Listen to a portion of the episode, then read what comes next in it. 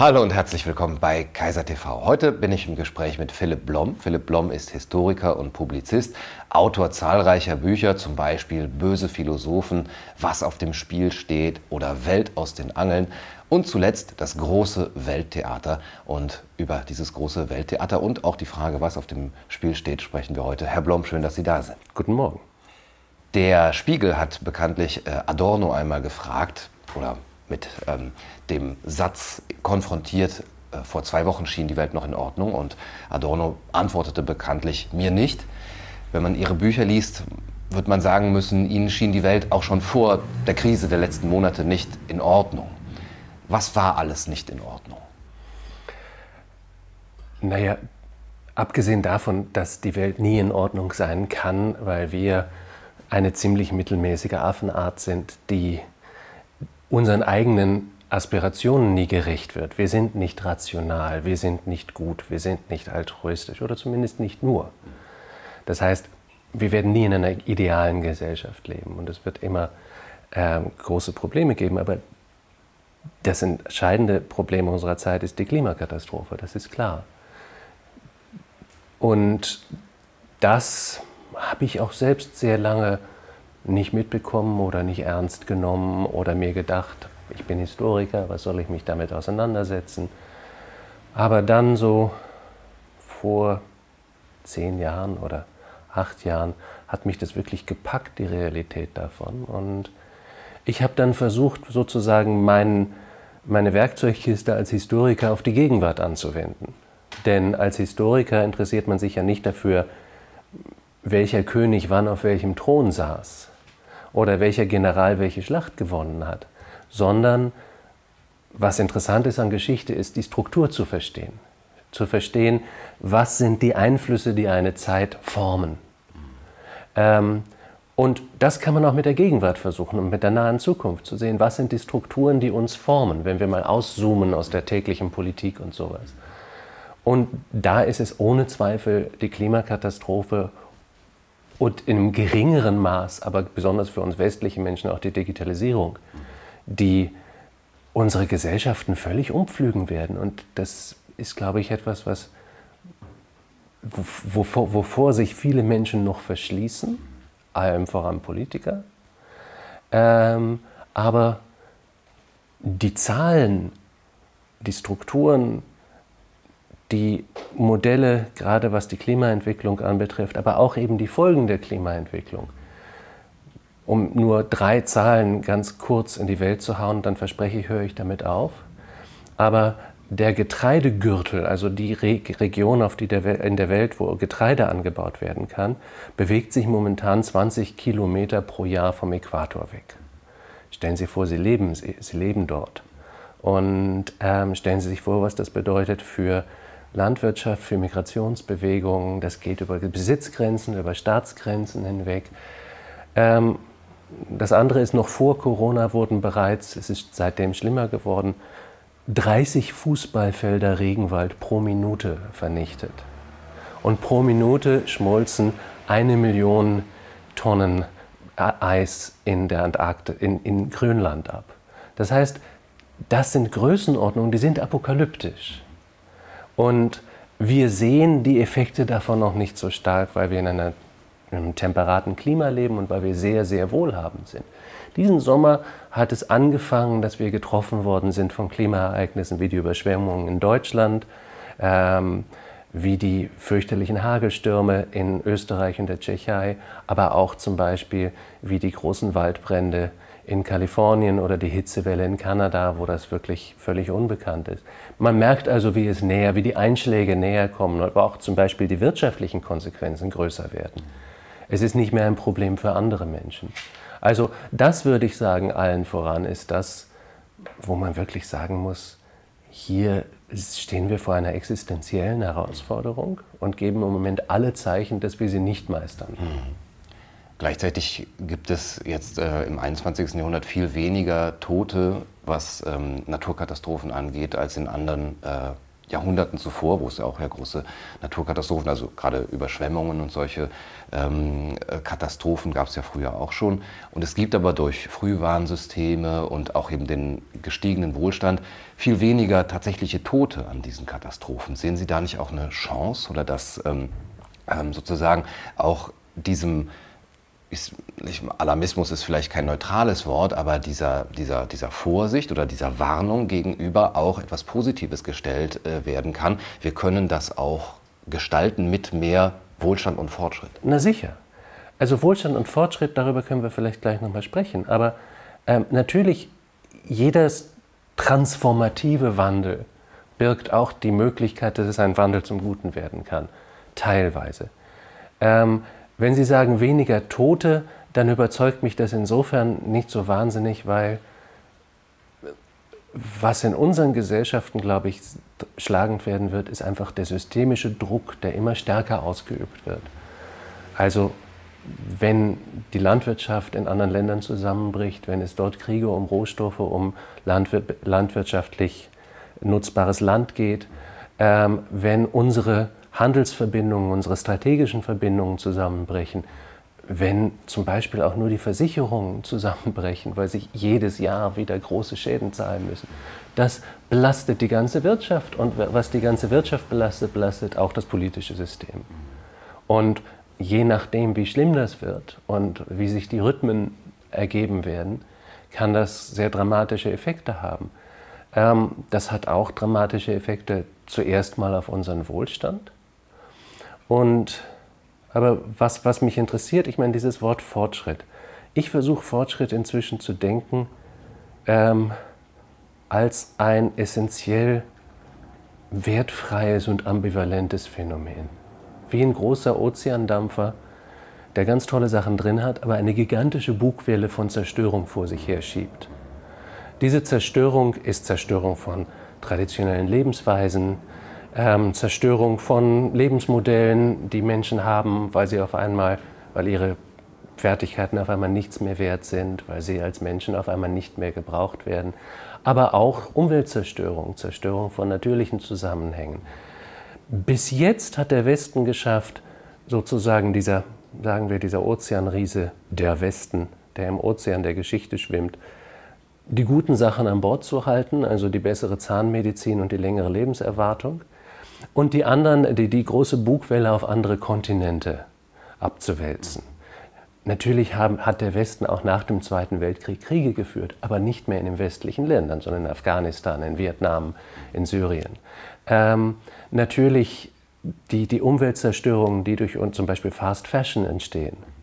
Ähm, das sind Dinge, die passieren in Asien, in asiatischen Ländern. Jetzt mit der Klimakatastrophe haben wir auf einmal eine Konsequenz unseres Fortschritts, denn das ist es. Das, die Klimakatastrophe ist das Resultat von unserem Gebrauch von fossilen Brennstoffen über die letzten 50, 60 Jahre. Davor war das noch kein Problem. Ähm, aber jetzt sind wir in einer Situation, wo durch die Klimakatastrophe diese, diese, diese Katastrophe sich einfach nicht mehr ausgrenzen lässt. Ozeanströmungen und Höhenwinde und tektonische Platten die kümmern sich nicht um Grenzen. Und auf einmal sind wir mit einem Problem, einer Konsequenz unseres Handelns konfrontiert, die wir nicht mehr wegdrücken können. Und ich glaube, das wird Dinge sehr stark verändern. Mhm.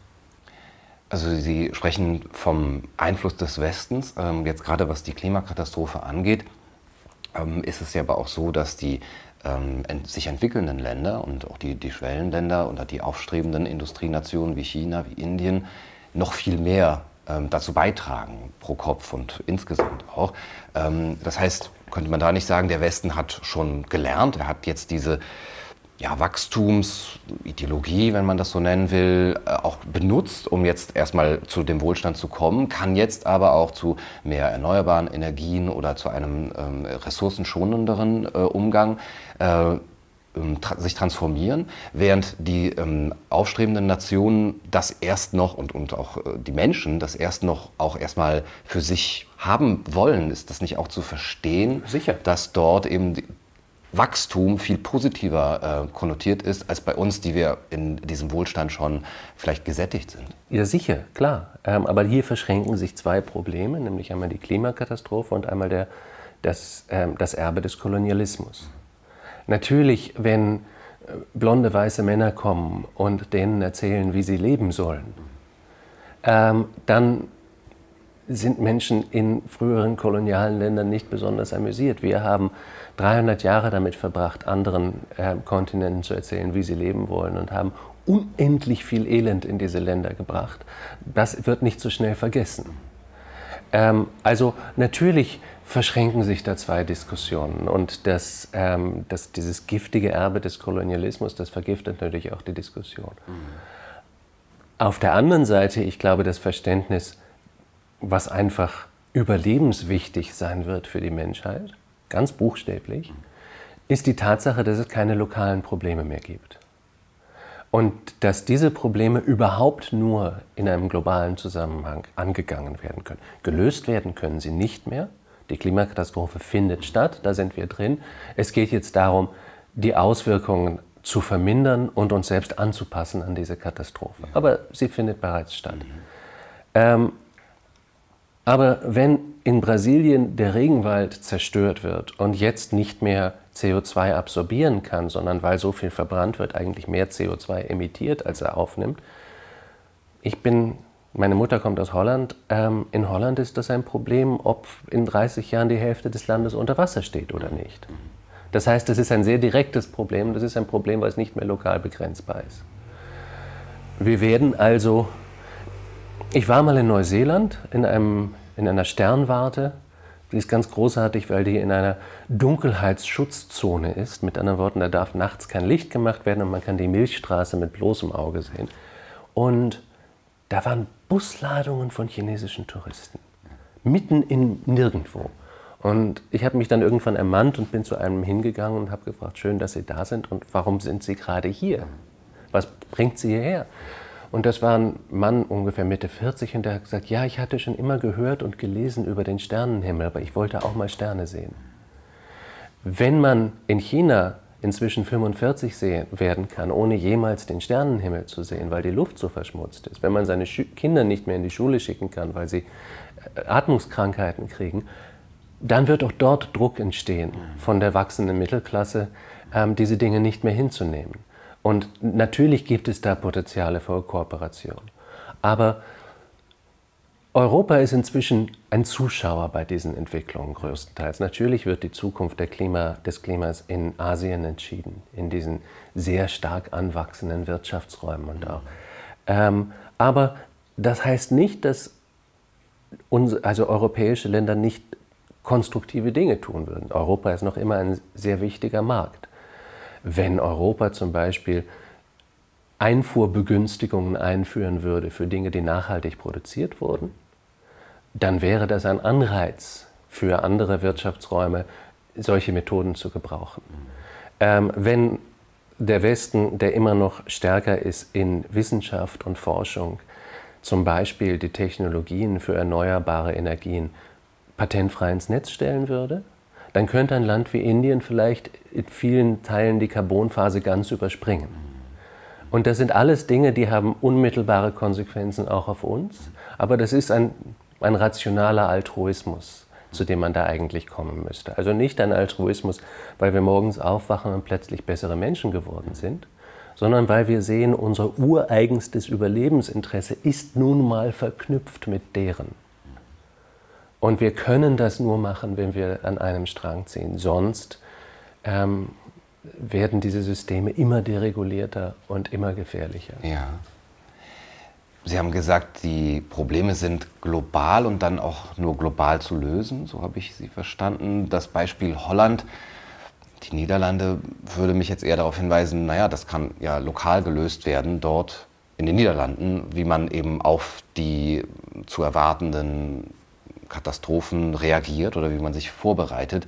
Was brauche ich da? Eine globale Lösung, die eben doch eher lokal zugeschnitten sein müsste? Naja, zwei Gründe. Erstens, wenn die wissenschaftlichen Modelle richtig sind und bis jetzt waren sie eher zu konservativ, dann werden die Extremwetterlagen sich verstärken. Ähm, und das schadet allen. Aber schauen Sie sich die Niederlande an. Ich habe mal mit einem Wasserbauingenieur gesprochen, der sagte, ja, ja, Wir sind uns alle einig, dass das passiert, aber wir wissen nicht, ob wir unsere Deiche um 30 Zentimeter erhöhen müssen oder um 6 Meter. Ähm, das sind Fragen natürlich auch von gigantischen Kosten, die dazu kommen auf eine Wirtschaft. Aber dazu kommt, dass dieses Land immer noch in einem globalen Kontext ist. Und wenn Hunderte von Millionen Menschen gezwungen werden, von da zu fliehen, wo sie sind, weil sie dort nicht mehr ihr Leben bauen können, dann bringt das nicht nur übrigens einen sehr kleinen Teil, aber doch viele Menschen, Migranten nach Europa und in andere Länder. Es bringt viel mehr, viel mehr Migration in Länder, die benachbart sind dort.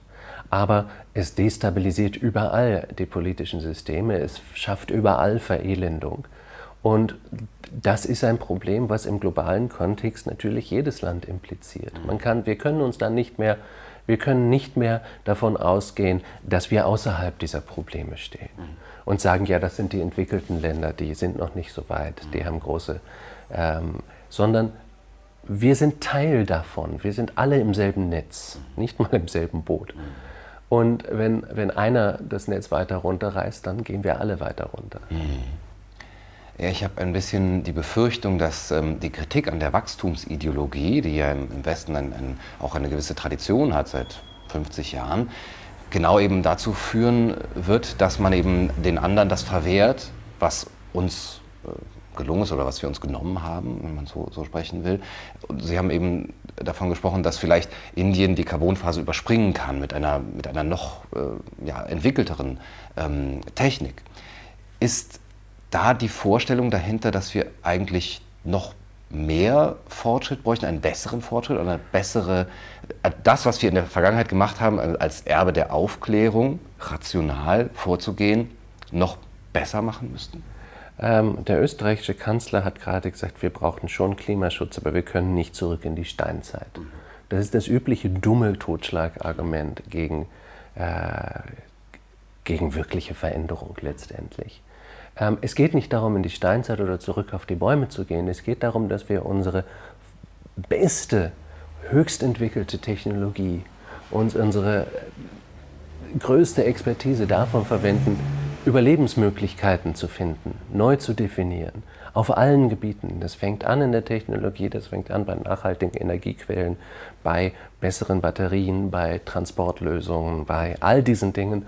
Aber das geht hin bis auf wirtschaftliches Handeln ähm, und auch wirtschaftliches Denken und letztendlich Nachdenken über Gesellschaft, nachdenken, letztendlich Nachdenken über uns selbst.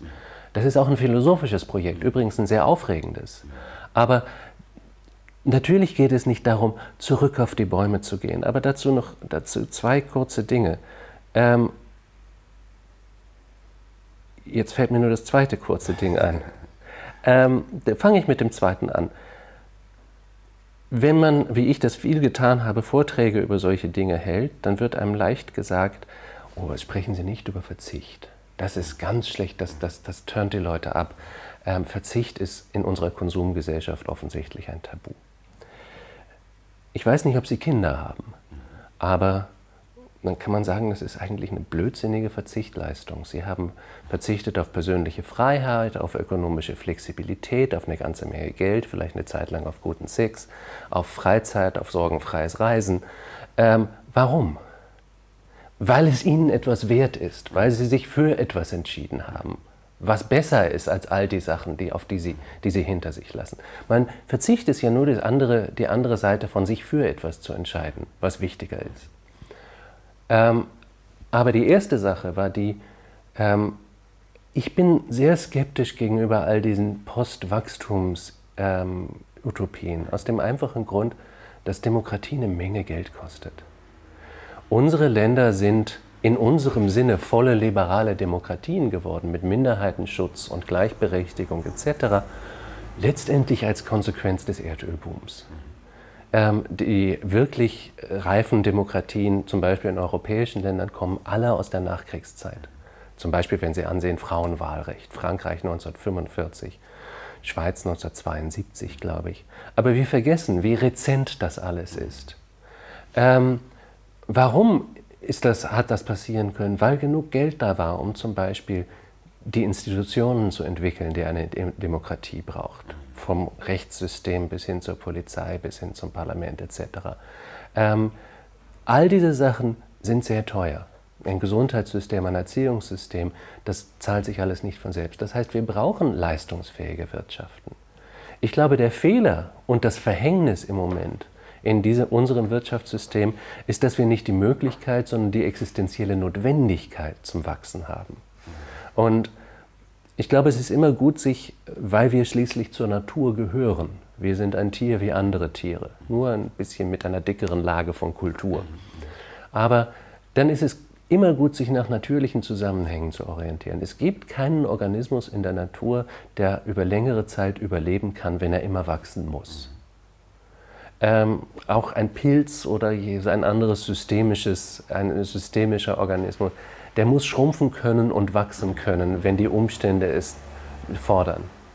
Und wenn unsere Wirtschaftssysteme das könnten, wenn das Schrumpfen keine Katastrophe wäre und das Wachsen nicht das einzige Nonplusultra, weil so viel extra Geld generiert werden muss, so viele Schulden gezahlt werden und Zinsen gezahlt werden müssen, dann wären diese Systeme, glaube ich, widerstandsfähiger gegen so eine chaotische Situation. Mhm.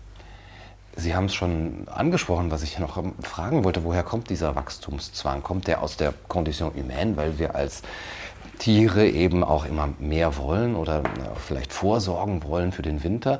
Oder kommt der ähm, aus dem freien Markt, weil, weil wir jetzt gerade auch als Konsumgesellschaft getrimmt worden sind? Oder kommt er aus dem, was Sie gerade angedeutet haben, diesem ähm, Zwang, immer mehr Geld zu produzieren, dem Zinseszinssystem, dem solche Dinge, solche Dinge werden Automatismen, die entwickeln eine Eigendynamik.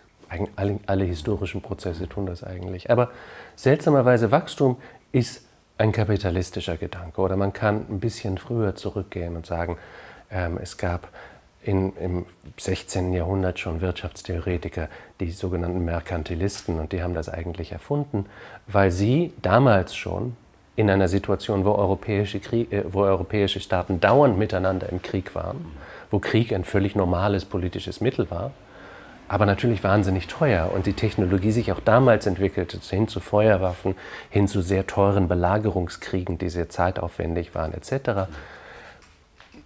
Damals ist die Idee aufgekommen, eine Wirtschaft muss wachsen. Ähm, und zwar, wir müssen mehr exportieren, als wir importieren. Ähm, wir müssen, also Wirtschaft ist ein Nullsummenspiel und wenn ich den nächsten Krieg gewinnen will, muss meine Wirtschaft mehr wachsen als die meines Nachbarn. Das war ein neuer Gedanke. Das ist ganz wichtig, das zu sehen. Bis dahin haben die, Gesellschaft, hat die, haben die europäische Gesellschaften über tausend Jahre gelebt, ohne einen Wachstumsgedanken zu haben. In einer statischen Gesellschaft geht es eher darum, seine Rolle gut zu erfüllen, aber nicht seine Rolle zu transformieren. Wenn du als Schuster geboren wirst, dann ist dein Schicksal ein guter Schuster zu sein, aber nicht eine Kette von Schuhgeschäften zu eröffnen. Mhm.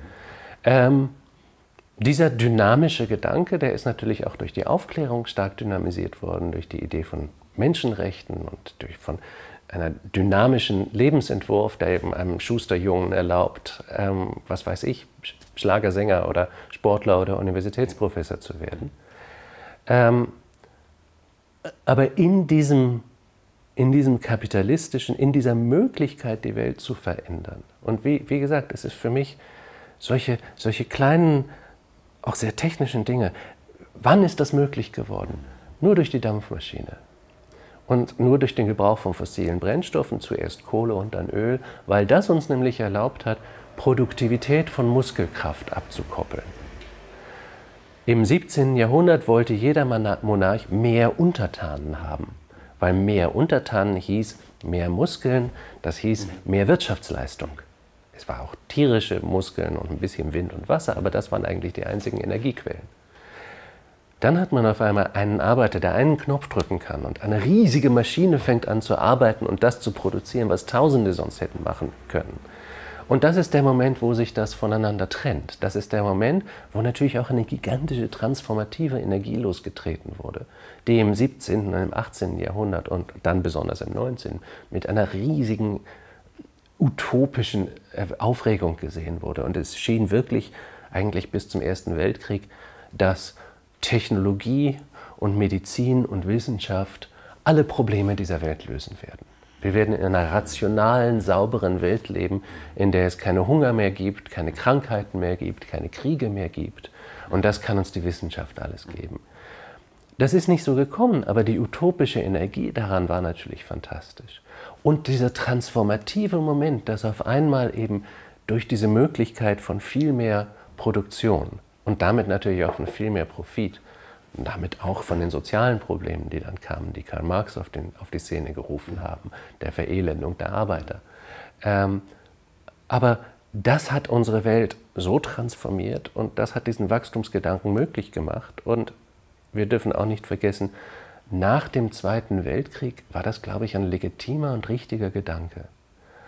Die Wirtschaftssysteme waren zerstört in Europa ähm, und die Bevölkerung im Prinzip schwer traumatisiert, auch die der Sieger, ähm, und wahrscheinlich auch etwas übersättigt von großen Ideologien. Da war es sinnvoll zu sagen, konzentriert euch erstmal auf ein persönliches Fortkommen, auf das erste Paar Jeans und dann vielleicht den ersten Kühlschrank und dann vielleicht das erste Auto und träumt mal diesen Traum. Ähm, das, das hat funktioniert, das hat diese Länder in erstaunlich kurzer Zeit wieder rekonstruiert. Man darf nicht vergessen, auch mit dem Erbe des Kolonialismus, der dann inzwischen ein wirtschaftlicher Kolonialismus geworden war, aber trotzdem noch sehr stark funktionierte. Aber dieser, wir leben gerade in der paradoxen System, äh, Situation, dass dieser Menschheitstraum, dieser historische Erfolg ohne jedes, jedes Präzeden, jede Präzedenz in der Geschichte, diese enorme Entwicklung zu Macht und Reichtum und wissenschaftlichem Verständnis, die hat Nebenwirkungen und die bringen uns jetzt um. Ähm, aber die beiden kann man eigentlich nur schwer voneinander trennen.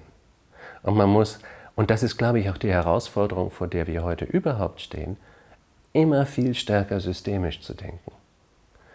Das ist übrigens auch etwas, was wissenschaftlich jetzt immer stärker thematisiert wird, immer stärker im wissenschaftlichen Denken auftritt. Zum Beispiel die, die Entdeckung sozusagen des Myzels, also der Pilzwurzeln die einen Wald zu einem kommunizierenden Organismus machen.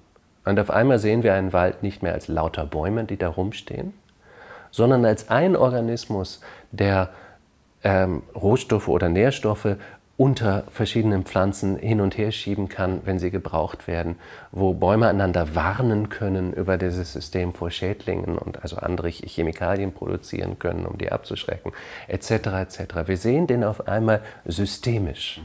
Und man sieht, man kann kein Element daraus herausnehmen und, äh, und dadurch das Ganze verstehen. Was den Menschen betrifft, ist eine parallele Entdeckung die des Mikrobioms, also die Tatsache, dass wir alle viel mehr nichtmenschliche Zellen und viel mehr nichtmenschliches Erbgut als menschliches in uns haben. Und dass diese Mikroben, die in uns leben, ähm, die hat man lange Zeit nach klassisch wissenschaftlicher Methode, die waren bekannt natürlich, ähm, isoliert in Petrischalen und angesehen und gesagt, naja, diese Bakterie ist nicht, jetzt nicht so aufregend. Weil man nicht begriffen hat, dass unter den Zehntausenden Arten, die da bestehen, Kommunikation besteht, dynamische Prozesse stattfinden, scheinbar sogar Entscheidungen stattfinden. Aber dass dieses Mikrobiom einen wesentlichen Einfluss hat, nicht nur auf unsere Verdauung, sondern auf unsere Gestimmtheit, auf unsere Intelligenz, darauf, wie gefährdet wir sind, Autismus oder Alzheimer zu entwickeln, auf Nahrungsmittelintoleranzen, auf Allergien, auf unsere Möglichkeit, alt zu werden. Also mit anderen Worten, ist uns wirklich ganz entscheidend mitbestimmt. Und auf einmal sehen wir, dass das theologische und dann aufgeklärte Modell des rationalen, freien Individuums, das nach außen hin abgeschlossen ist und Entscheidungen über die Welt trifft, einfach falsch ist. Das könnte eine Kränkung sein. Eine das, weitere Kränkung das, der Menschen. Das, natürlich ist das ein, all diese, diese, diese faszinierende Serie der narzisstischen Kränkungen, die wir haben ertragen müssen. Dass wir nicht der Mittelpunkt des Universums sind, sondern eher irgendwo am Rand sind, dass sich die Sonne nicht um uns herum bewegt, dass wir, dass uns nur 1,5 Prozent unserer DNA von Schimpansen trennen. Ähm, wir haben über die letzten paar hundert Jahre lernen müssen, dass wir fundamental andere Wesen sind, als wir dachten. Und das setzt sich fort, aber es ist auch sehr aufregend, denn es geht um dieses systemische Denken. Die Analyse eines Einzelfenomens ist ein wahnsinniges, mächtiges Instrument. Sie ist auch nicht falsch, darum geht es nicht. Aber wir begreifen jetzt, dass wir eigentlich die Natur und uns selbst in ihr nur begreifen können, wenn wir uns als ein unendlich, wenn wir uns als einen winzigen Teil eines unendlich komplexen Systems begreifen. Also so ein bisschen wie, stellen Sie sich vor, die Welt wäre ein Mobile. Sie kennen das, was so Kinder über, der, über dem Bett haben, wo Dinge so von Zweigen herunterhängen. Und wenn man eins berührt, dann fangen alle anderen an, sich zu bewegen. Stellen Sie sich vor, Sie haben Abermillionen unsichtbare Fäden, die Sie mit dem Rest der, Le der Welt verbinden. Mit vom, von den Mikroben bis hin zu den Menschen, bis hin zu den atmosphärischen Phänomenen. Alles, was Sie tun, hat einen Einfluss und alles andere, was andere tun, hat einen Einfluss auf Sie. Und dieses Denken zu entwickeln, das findet im Moment statt. Das ist auch sehr aufregend, das ist auch sehr spannend, das zu sehen, dass wirklich hier eine Konzeption zusammenbricht, die letztendlich, ich glaube, wie gesagt, theologisch ist. Ich arbeite gerade an einem Buch, das hat ausnahmsweise mal einen programmatischen Titel. Das heißt, macht euch die Erde untertan, Aufstieg und Fall einer Idee. Denn diese wahnsinnige Idee, die Menschen in der Bronzezeit hatten, dass man die Natur unterwerfen kann, die ja damals ganz offensichtlich fiktional war, denn ein guter Sturm konnte eine Stadt verwüsten und dann. Ähm, aber diese Idee, die ist historisch enorm wirkmächtig geworden. Und die ist auch in der Aufklärung sozusagen nicht kritisiert oder angezweifelt worden, sondern eigentlich nur umetikettiert. Also die Idee, dass wir die Natur beherrschen, dass wir souverän, dass wir über und außerhalb der Natur stehen und Entscheidungen treffen, souverän. So haben wir fast 3000 Jahre lang gelebt als Zivilisation. Und dieses Modell, das hat sehr viel mit diesem Wachstum zu tun. Das ist ein Denken in, in, also in Worten wie Herrschaft, Eroberung, Unterdrückung, Ausbeutung, ähm, Kontrolle etc. Das ist sehr erfolgreich gewesen.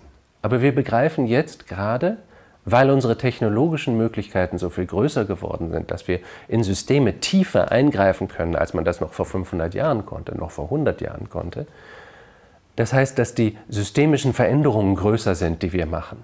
Auch die Römer haben schrecklich haben überhaupt nicht nachhaltig gewirtschaftet. Und übrigens auch, was man dann so sagt als traditionelle Kulturen in ihrer tiefen Weisheit, die haben auch vieles mhm. fürchterlich gemacht. Mhm. Die haben auch Tiere ausgerottet, weil sie zu viel gejagt haben und Böden ausgelaugt, weil sie falsch Landwirtschaft betrieben mhm. haben, etc. Die sind dann oft einfach weitergezogen, was uns heute eben nicht Die sind, aber ist. damals waren die Probleme lokal begrenzt. Wenn, wenn das in, äh, in einem Teil der westlichen Vereinigten Staaten passiert ist, dann war das schon 50 Kilometer weiter nicht mehr zu merken. Heute sind diese Probleme viel größer. Unser Eingriff in die Natur ist viel größer und die Konsequenzen sind viel bedrohlicher. Aber der Mechanismus ist eigentlich gleich geblieben. Ähm, es gibt einen französischen Philosophen, den ich sehr mag, Bruno Latour, der hat das mal in ein schönes Bild gebracht, fand ich. Der hat gesagt, wir, wir sollten eigentlich aufhören zu, mal zu denken, dass wir auf der Erde leben. Das heißt, wir, das heißt, wir haben die Füße im Staub den Kopf hoch erhoben und sehen jetzt über die Welt aus dieser erhabenen Position. Wir sollten denken, wir leben in der kritischen Zone. Und was ist die kritische Zone? Das ist diese dünne Membran von Gas, die trennt die, den toten Stein unter unseren Füßen und die ewige Leere über unseren Köpfen. Und in dieser dünnen Membran gibt es unendlich viele Akteure, die Dinge verändern. Davon sind wir einer. Wir sind weniger wichtig als zum Beispiel Plankton oder Pilze oder Ameisen.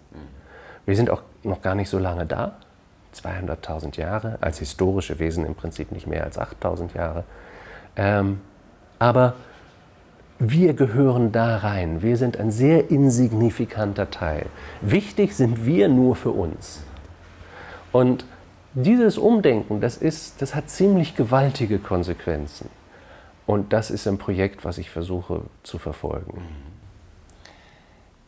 Ist, Sie haben von dem Paradox gesprochen. Ist diese Art und Weise, wie wir in den modernen Gesellschaften auf ähm, Bedrohungen reagieren, wie wir versuchen, sie einzudämmen und vielleicht auch schon mal für die Zukunft versuchen zu kontrollieren, ähm, ist die ein Erbe dieses Denkens? Ich spreche jetzt zum Beispiel von den Versuchen, die ganze Weltwirtschaft auf Nachhaltigkeit auch äh, äh, umzustellen. Ähm, wir haben eben davon gesprochen, dass es äh, globale Lösungen geben muss. Es gibt die Idee des Green New Deal, die auch einen starken Eingriff bedeutet in, in all diese Zusammenhänge, aber auch unser Umgang mit ähm, der Pandemie ist ja ein sehr kontrollierender, sehr regulierender. Wir haben ja fast die Hybris, ähm, Krieg gegen das Virus zu führen. Wir wollen das Virus ausrotten. Wir äh, stellen ganze Gesellschaften auf, auf ein Reset oder, oder kalt in der Hoffnung oder vielleicht auch in der Blindheit dem gegenüber, was dadurch eben in diese Mobile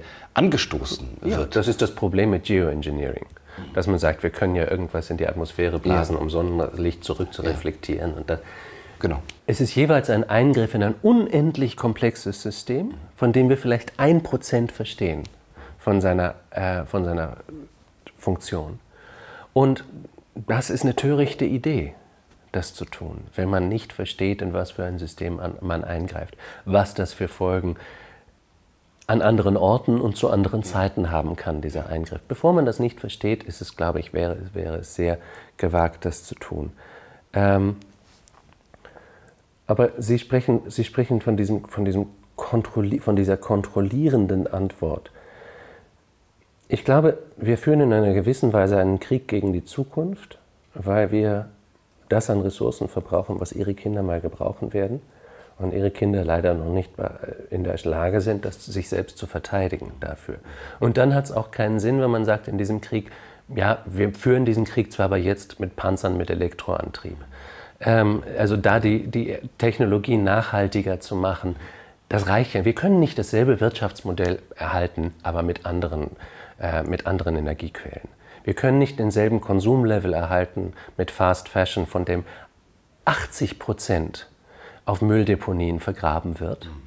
Ähm, eine Jeans zu machen kostet 700 Liter Trinkwasser ähm, dann wird sie verschifft über Tausende von Kilometern und acht von zehn von diesen Jeans werden dann irgendwann in einer Mülldeponie vergraben und es ist trotzdem noch profitabel, nur 20 Prozent zu verkaufen. Ähm, das ist etwas, was nicht mehr weitergeht. Aber wie gesagt, man kann das ja auch umdrehen. Und das ist für mich ganz wichtig. Wir leben jetzt, glaube ich, in Gesellschaften, die sich immer stärker bewusst werden, dass sie zukunftslose Gesellschaften sind, dass sie keine plausible, gute Zukunft haben. Ähm, man sieht das ganz besonders erschütternd an Politikern und Politikerinnen und die will ich übrigens gar nicht besonders angreifen. Wir haben sie ja gewählt. Ähm, aber wer steht auf und gibt eine Aussicht auf eine positive Zukunft? Auf eine Zukunft, in der es sich zu leben lohnt. Wer könnte heute sagen, 2050 könnte dieses Land so aussehen und so funktionieren? Ähm, wir leben in so einer Ausverkaufssituation, wo wir wissen, das Beste, was wir erreichen können, ist Statuserhalt. Ganz festhalten, was wir jetzt haben und es niemand anderem hergeben. Ich glaube, das lässt eine Gesellschaft von innen verfaulen. Wenn eine, eine Gesellschaft heißt ja nicht, dass es ganz viele Menschen sind, die zufällig am selben Ort leben. Es heißt auch, dass es Menschen sind, die in einer gewissen Weise etwas gemeinsam haben und zum Beispiel ein Projekt, eine, ein Projekt für eine Zukunft.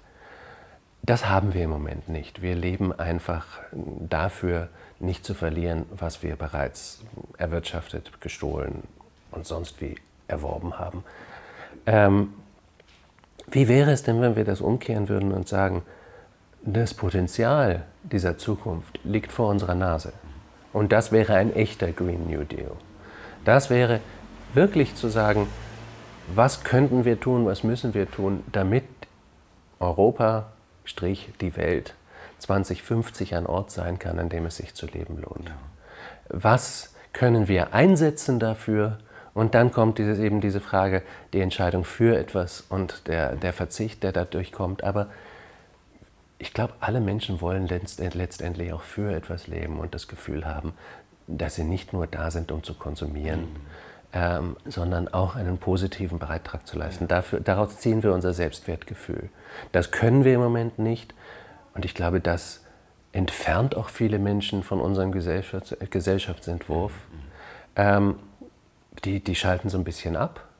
ähm, klinken sich aus aus der Gesellschaft und wollen einfach nur noch in Ruhe gelassen werden. Aber das ist Gift für eine Gesellschaft, wenn, wenn Menschen sich nicht mehr investieren in sie. Ähm, wir hätten die Möglichkeit, so ein Projekt zu formulieren und uns einzusetzen dafür.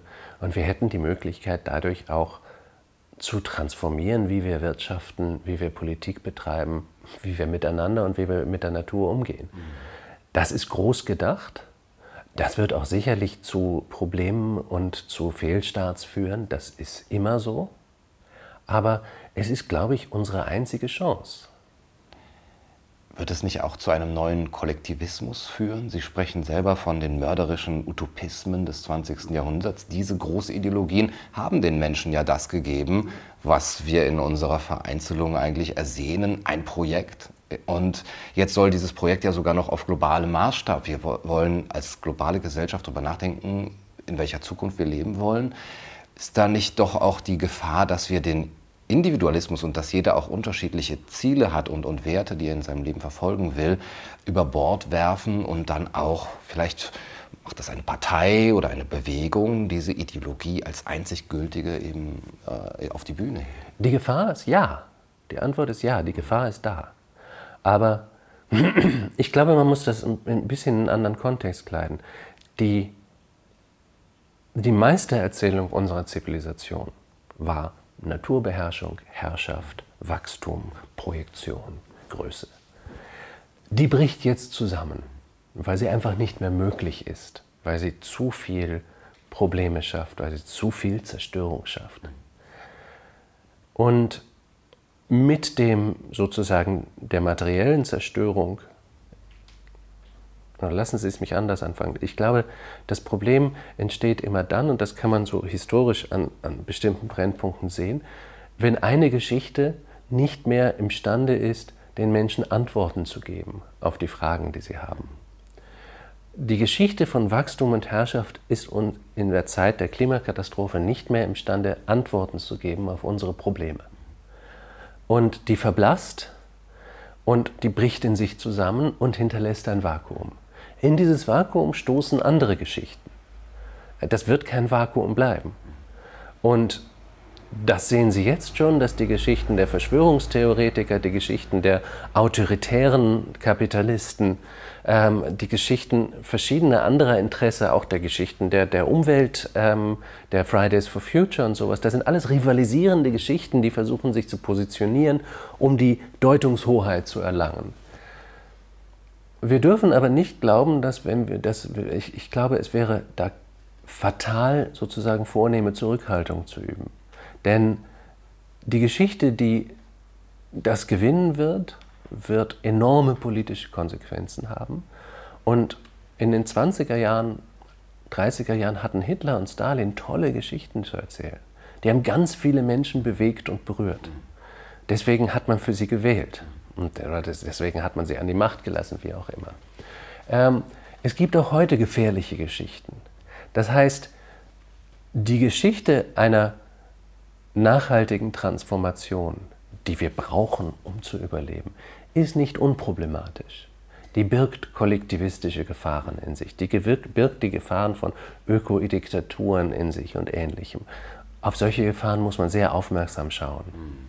Aber ich glaube, ein gemeinsames Projekt hat natürlich auch, ich meine, das ist mit jedem, schauen Sie, im Straßenverkehr, Sie hätten ein völlig legitimes Interesse, links zu fahren auf der Straße. Es ist genauso logisch wie rechts zu fahren. Aber um sehr viele Todesfälle zu vermeiden, müssen wir uns auf etwas einigen und müssen das auch durchführen und müssen das auch, zu, auch erzwingen, dass das eingehalten wird. Ähm, das ist mit der Klimakatastrophe nicht anders. Es besteht, bestehen objektive Notwendigkeiten, die heißen, dass wir anders handeln müssen.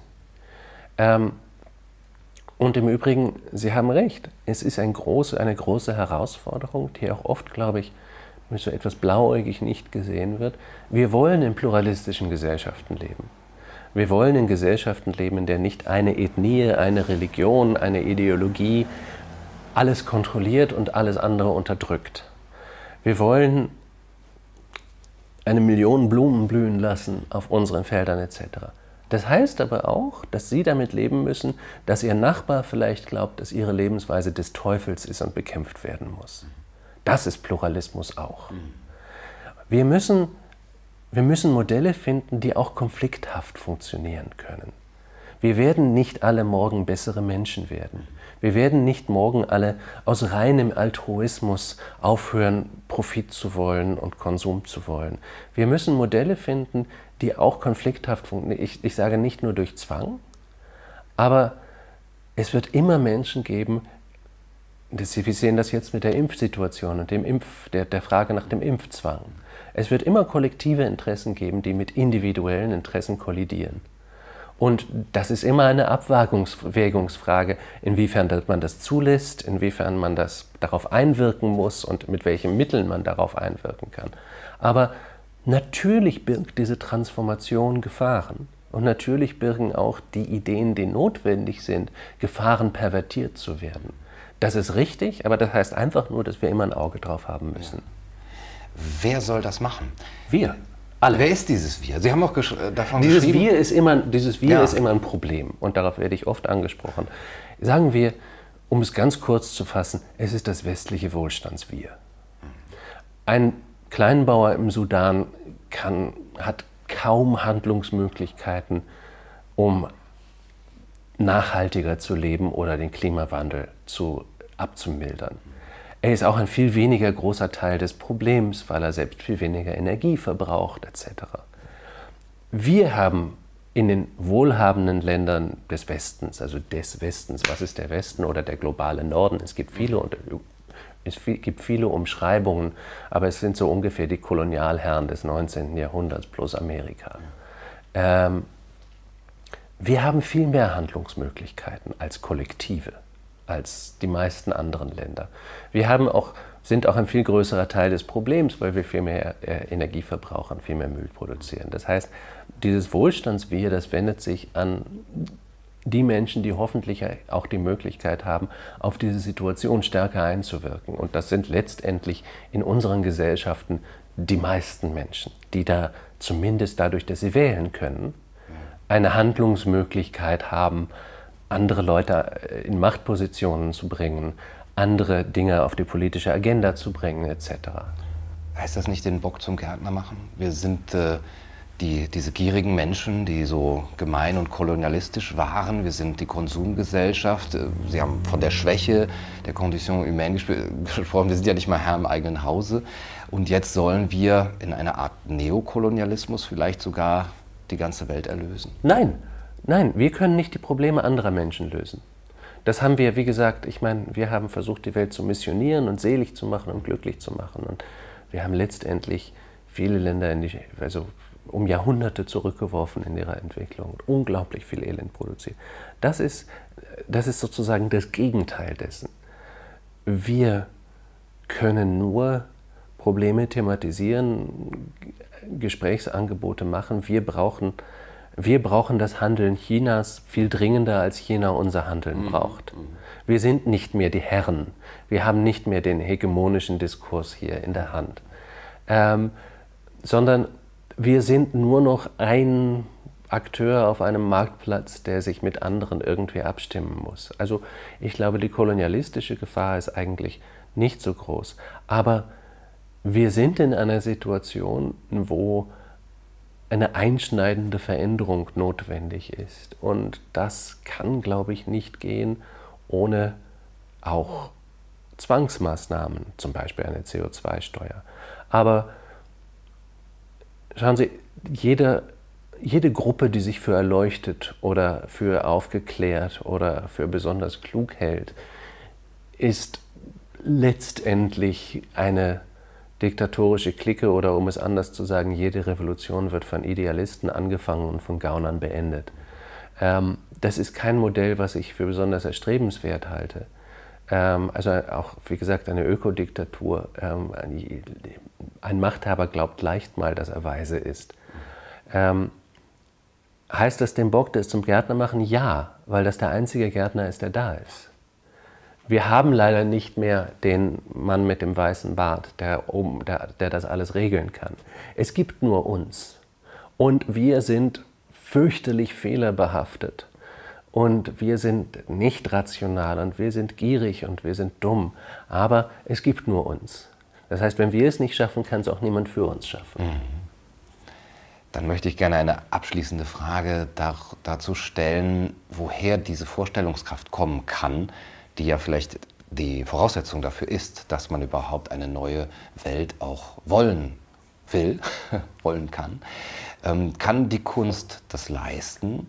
Und was, welche transformative Kraft kann aus der Kunst äh, entstehen und wie ist die Lage der Kunst zurzeit, auch jetzt gerade in den, also in den westlichen Ländern, wo wir auch ja sehr viel ähm, Einschnitte haben, was ja die Öffentlichkeit von Kunst angeht, wo wir nicht mehr Kunst wirklich öffentlich zeigen konnten. Also eine ganz kleine Frage zum Ende. Die Lage der Kunst. Ähm, kann die Kunst das machen und die Lage der Kunst? Wieder die zweite Frage vor der ersten. Ähm, die Lage der Kunst. Ich habe vor kurzem, na, gar nicht vor kurzem, letztes Jahr einen Artikel gelesen im New Yorker, der hat mich erstaunt. Das war ein Artikel von deren Kunstkritiker und der schrieb über Kunst in Zeiten von Epidemien. Und er fing seinen Artikel an mit der Frage, warum ist es wohl, dass uns die meiste Kunst, die vor ca. 1900 produziert wurde, so viel tiefer berührt als die meiste Kunst, die danach produziert wurde? Nun, erstmal ist das für das New Yorker Magazin eine ziemliche Ansage, denn die sind sehr interessiert an zeitgenössischer Kunst. Aber zweitens ist es tatsächlich eine faszinierende Frage. Ich glaube, viele Menschen werden das auch in sich nachfühlen, dass das wohl sowas. Und seine Antwort war faszinierend für mich, denn er sagte, I think because it is because of a routine awareness of death. Es kommt aus einer routinemäßigen Bewusstsein des Todes oder der Sterblichkeit. Nämlich die Idee, dass Kunst eigentlich das ist, was uns erlaubt, mit unserer Sterblichkeit umzugehen. Es ist das, was uns Geschichten erzählt, die uns Richtung geben und die uns Orientierung geben, weil sie Tugend und Laster definieren, weil sie uns den Eindruck geben, dass gutes Handeln belohnt wird und schlechtes Handeln bestraft wird, dass es sinnvoll ist, sich einzusetzen für etwas. Ähm, es sind Werke, die das Leben feiern oder die sich mit der Sterblichkeit auseinandersetzen, die aufbegehren gegen die Sterblichkeit, was weiß ich. Aber es passiert immer vor diesem Hintergrund des Wissens um die eigene Sterblichkeit. Und was ich so klug fand an diesem Gedanken ist, dass besonders in der Nachkriegszeit waren die westlichen Länder wahnsinnig effizient darin, die Sterblichkeit und den Tod aus der Öffentlichkeit völlig zu verdrängen, völlig zu eliminieren. Menschen sterben in Krankenhäusern oder in Hospizen, aber die sieht niemand. Es gibt auch kaum noch außer Begräbnissen dann Rituale, die damit einhergehen. Ähm, das heißt, wir haben völlig durchgeplante Leben, wir haben unsere Pensionspläne und wir wissen genau was oder relativ genau, was in Jahrzehnten mit uns passieren wird oder was wir zumindest wollen, was passieren wird. Das ist ein enormer Kontrast zur Zeit davor, wo jemand auf eine lange Reise ging und man wusste nicht, sieht man den jemals wieder. Wo, wenn man sich beim Kartoffelschneiden in den Fingerschnitt, man an Blutvergiftung. Also das Leben war, war fragil, und konnte sehr plötzlich sich ändern. Vielleicht ist es ja kein Zufall, dass Kunst in der Zeit des enormen Wohlstands und der sozusagen Todlosigkeit unserer Gesellschaften ein bisschen zum Investment und Accessoire verkommen ist. So zum Spektakel. Jeff Koons, alles, alles glitzert, alles ist glatt, alles ist. Aber ähm, es ist, es will nichts mehr. Es will vielleicht ein ironischer Kommentar auf einen ironischen Kommentar sein, aber ähm, es, es hat eigentlich keine Ambition mehr, existenziell sich mit etwas auseinanderzusetzen oder einfach Schönheit zu schaffen in einer hässlichen Welt. Ähm, die Frage ist natürlich, hat sich jetzt was geändert? Wir sind alle mit unserer Sterblichkeit konfrontiert worden durch Corona. Wir haben unser System der Voraussagbarkeit, der Vorausplanbarkeit unseres Lebens erheblich durchgeschüttelt. Vielleicht wird ja jetzt das sozusagen die Erwartung, die wir an Kunst haben, auch wieder eine andere.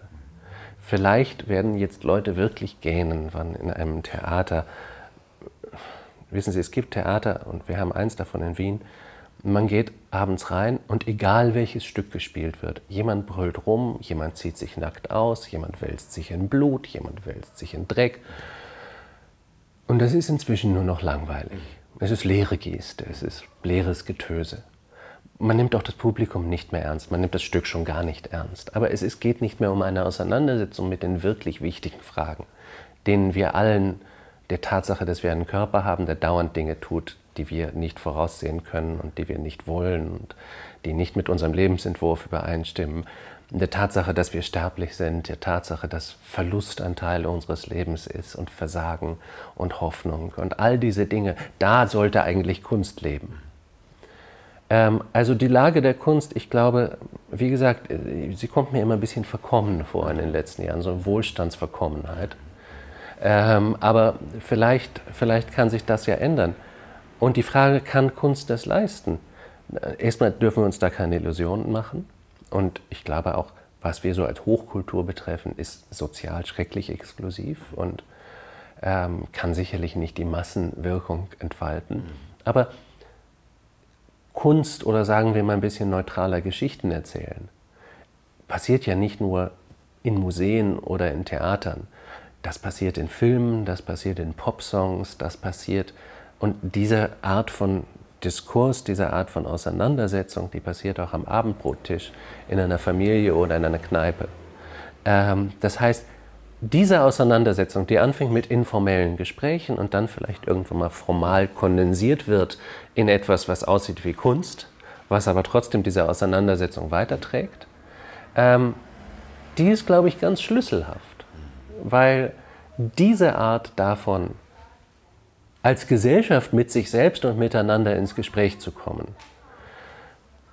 die braucht auch die Möglichkeit, sozusagen neue Dinge denken zu können. Und das ist das Spannende. Ähm,